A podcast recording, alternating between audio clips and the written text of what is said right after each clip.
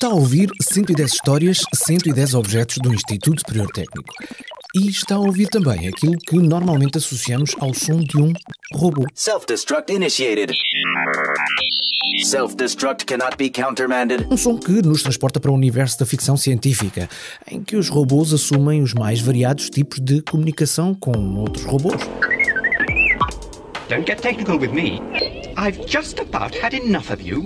E até com os humanos com que se relacionam. It's nice to have at least one friend. I'm sorry, Twiggy. Two friends. Estamos a falar, como é óbvio, de robôs que a ficção colocou a conviver com os seres humanos. Robôs que se inspiraram noutros robôs e que vieram a inspirar outros robôs verdadeiros que interagiam e que interagem connosco cada vez mais. Desta vez vamos falar de um robô não tão interativo a nível, chamemos-lhe, intelectual, com os humanos, mas importantíssimo a nível pedagógico no técnico.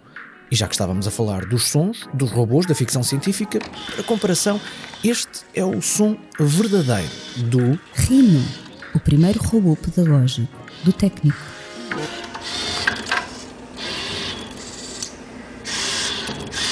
Bom, em boa verdade, este Rino é um irmão ou um primo muito próximo do robô Rino que existe no técnico, que já não está operacional e de que, infelizmente, não foi captado o som.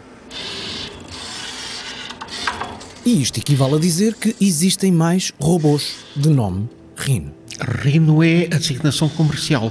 Portanto, ele era fabricado, deram-lhe a designação de Rino e, portanto, ficou conhecido como o Rino. E este professor do técnico é conhecido como Mário António da Silva Neves Ramalho. Sou professor auxiliar do Departamento de Engenharia Mecânica, área científica de controlo e automação industrial.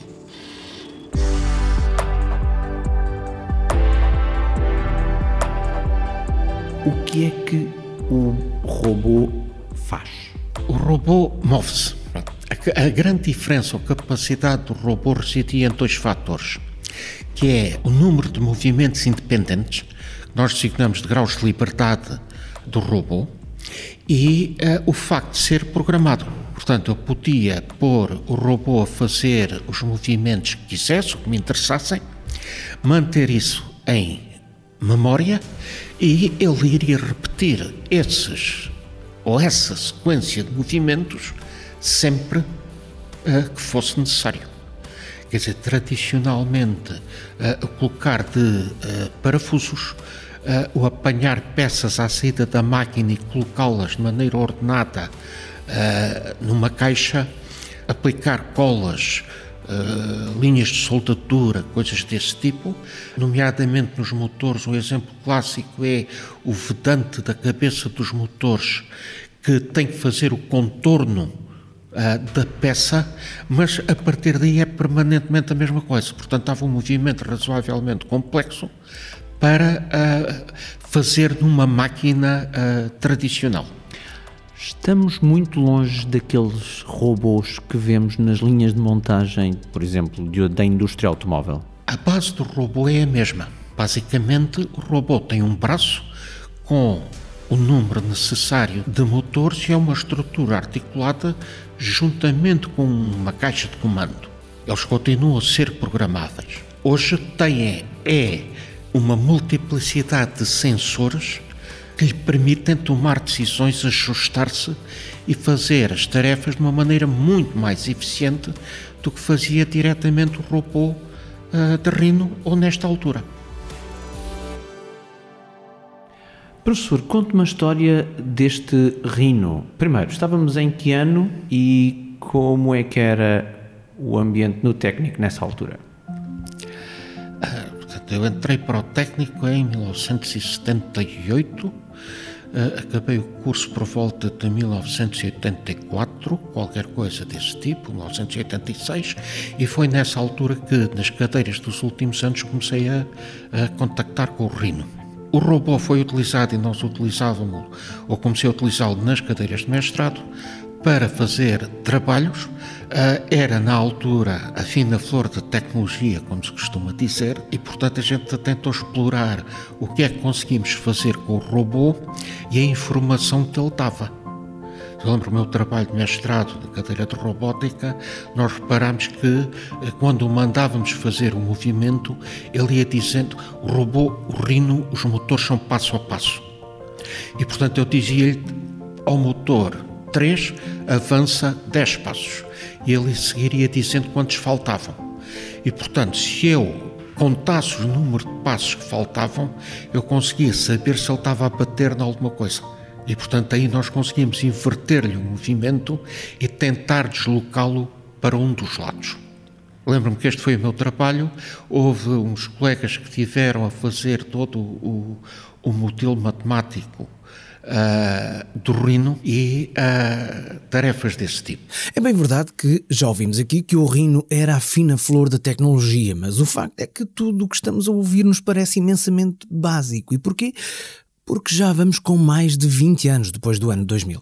Quando o Rino chegou ao técnico, Estávamos na década de. no início da década de 80. De 80, ainda faltavam cerca de 20 anos para esse mesmo ano de 2000 e toda a tecnologia era bem diferente. E a programação era feita através de computador? era feita através de computador. Nesta altura a gente utilizava computadores baseados em 886.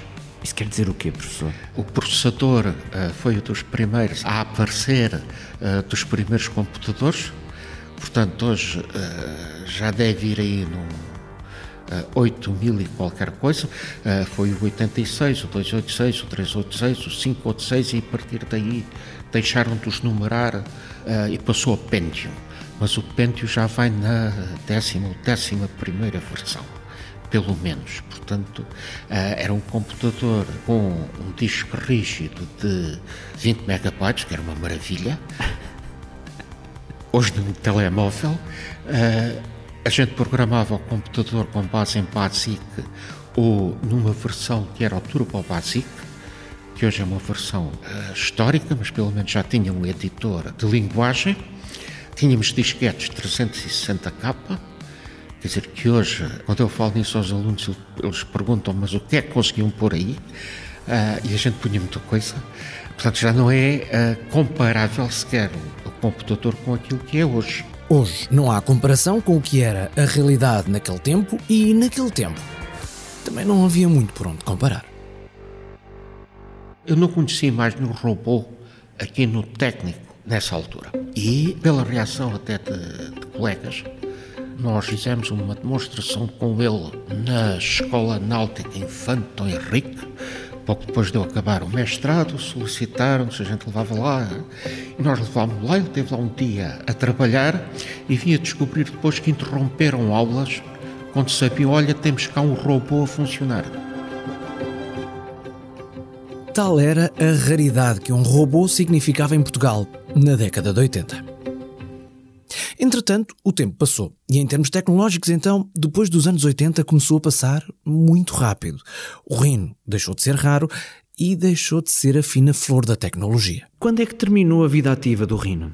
terminou depois no início dos anos 90.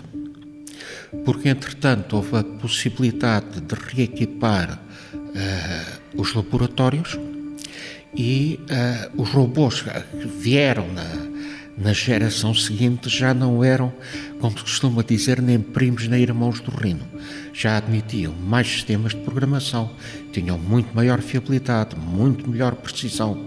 Ah, e, portanto, a, a- a atenção começou a ser dirigida para ah, esses robôs que eram muito mais atuais naquilo que faziam e representativos do que era o Rino.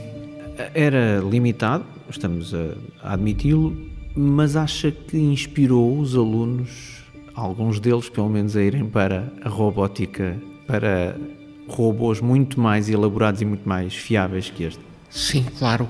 Ah, Até porque parte ah, ah, dos desafios que se puseram com o Rino vem-se a pôr com os robôs a seguir. Como eu costumo dizer, aquilo era um brinquedo muito interessante, caro, mas extremamente interessante, e portanto estava para desenvolver ah, todas essas aptidões, ah, desde o esquema de programação aos problemas que adivinham da falta de repetibilidade, ah, fiabilidade, etc., com o Rino que se põe à mesma nos, nos robôs seguintes. Este objeto está selecionado para os 110 anos do técnico, hum, concorda que tem importância para, para, para, esse, para essa distinção? Uh, concordo, concordo muito. Porque é um dos objetos que uh, marca em grande parte uh, o início de toda a transformação industrial que está a assistir neste momento. Na altura, isto era absolutissimamente fabuloso. Hoje já há robôs em todo o lado e está a vê-los a entrar em todas as áreas, mesmo naquelas áreas onde naquela altura dizia-se que não iam entrar, desde a agricultura, colher os frutos, uma panóplia de utilizações perfeitamente uh, espantosa. Dizer, na altura, este quando fechava a garra fecha mesmo, hoje um robô quando fecha a garra controla a força com que agarra no objeto. A importância do rino é ser, vá, a gênese disso. É a gênese. Exato, quer dizer, foi um uma das primeiras e foi, a, pelo menos aqui no campo da engenharia mecânica, foi a entrada de um aparelho uh, ou de uma máquina que está a, a difundir-se e a ter cada vez mais importância uh, do ponto de vista de fabrico, montagem, uh, todas essas áreas. Uma pequena nota final, talvez nunca tenha pensado nisso, mas o dispositivo em que neste momento está a ouvir este programa, muito provavelmente foi montado peça a peça, quase por completo ou mesmo por completo, por robôs. Mas não só.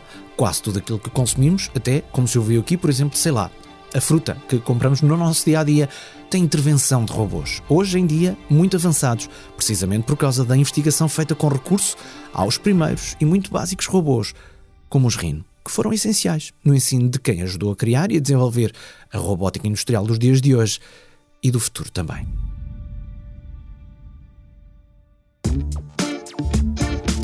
Como sempre, deixo-lhe um convite para visitar o nosso site em 110.tecnico.ulisboa.pt.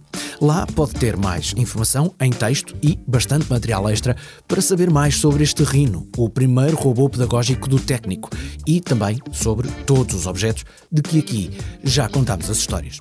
Também, como em todos os episódios, deixamos disponível a versão mais alargada da conversa que tivemos para este episódio. No caso, com o professor Mário Ramalho, a quem agradecemos. 110.tecnico.ulisboa.pt este é um programa do Instituto Superior Técnico, com produção 366 ideias. É feito por Joana Lobo Antunes, Pedro Garvão Pereira, Silvio Mendes e Filipa Soares, da área de comunicação, imagem e marketing no técnico. E eu sou o Marco António. Realizo o programa e conto-lhe 110 histórias de 110 objetos do Instituto Superior Técnico. Desta vez, para o final, mais um bom exemplo daquela velha máxima. Estamos sempre a aprender ao longo da vida. Como é que quer, como é que prefere que eu o trate durante a entrevista? Mário.